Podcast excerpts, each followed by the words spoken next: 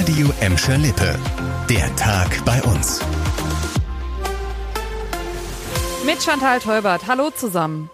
Ein tragischer Unfall von gestern Nachmittag in Gelsenkirchen sorgt heute für Erschütterung bei uns. Ein junger Rollstuhlfahrer ist in Bur ums Leben gekommen. Wir haben dazu auch ganz viele Nachrichten von euch bekommen. Einige kannten den 16-Jährigen. Was wir bisher dazu von der Polizei wissen, der Jugendliche soll gegen 17 Uhr im Goldbergpark mit anderen in seinem Alter Fangen gespielt haben. Er ist dann wohl irgendwie in ein Gebüsch geraten und hat sich dabei tödlich verletzt. Ein Notarzt Arzt hat noch versucht, ihn wiederzubeleben, am Ende leider ohne Erfolg. Viele Fragezeichen sind noch offen. Wie und warum der Unfall jetzt genau passiert ist, das weiß man noch nicht. Da ist die Gelsenkirchener Polizei noch dran und die bittet euch deswegen auch, euch nicht an irgendwelchen Spekulationen zu beteiligen. Die gibt's nämlich schon auf Social Media und diversen Messenger-Diensten. So wie es bisher aber aussieht, ist eine Straftat ausgeschlossen. Das sagt ein Polizeisprecher.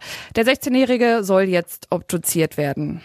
Jetzt zu den positiven Nachrichten. Großes Aufatmen heute für die Bahnpendler unter euch. Pünktlich zum Start in die neue Woche hat die Lokführergewerkschaft GDL ihren Streik in der letzten Nacht vorzeitig beendet. Heute Morgen konntet ihr schon nach einem fast normalen Fahrplan von A nach B kommen. Laut Bahn kann es heute Abend aber noch Ausfälle und Verspätungen geben. Ab morgen früh solltet ihr dann aber wirklich wieder in alle Züge springen können, so wie vor dem bisher längsten Bahn Bahnstreik im aktuellen Tarifstreit. Fast sechs Tage ging der jetzt. Bis mindestens zum 3. März haben wir jetzt auch erstmal Ruhe. Darauf haben Gewerkschaft und Bahn sich zumindest schon mal geeinigt.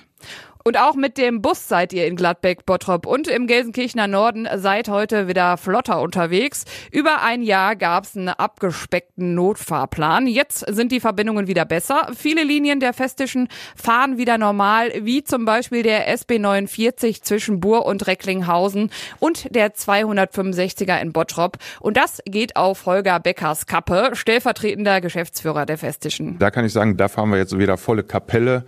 Äh, das heißt, der 10-Minuten-Takt von Boy äh, in Richtung Bottrop, äh, der wird dann ab 29.01. wieder von uns gefahren. Volle Kapelle ist eine Ansage. Mehr Infos zum Fahrplan haben wir euch auf radioemschaleppe.de zusammengefasst. Und zum Schluss noch eine kurze Info für die Bottropper unter euch. Die Müllabfuhr kommt ab sofort früher. Das hat die Best uns heute geflüstert. Heißt konkret, ab sechs geht's schon los mit dem Tonnen leer machen. Aber keine Sorge, nur auf Zeit. Das Ganze, weil die gesperrte A42 40 ja dafür sorgt, dass es sich aktuell ganz schön knubbelt auf den Straßen. Der frühere Schichtbeginn soll für mehr Sicherheit der Mitarbeiter und weniger Verkehrschaos sorgen.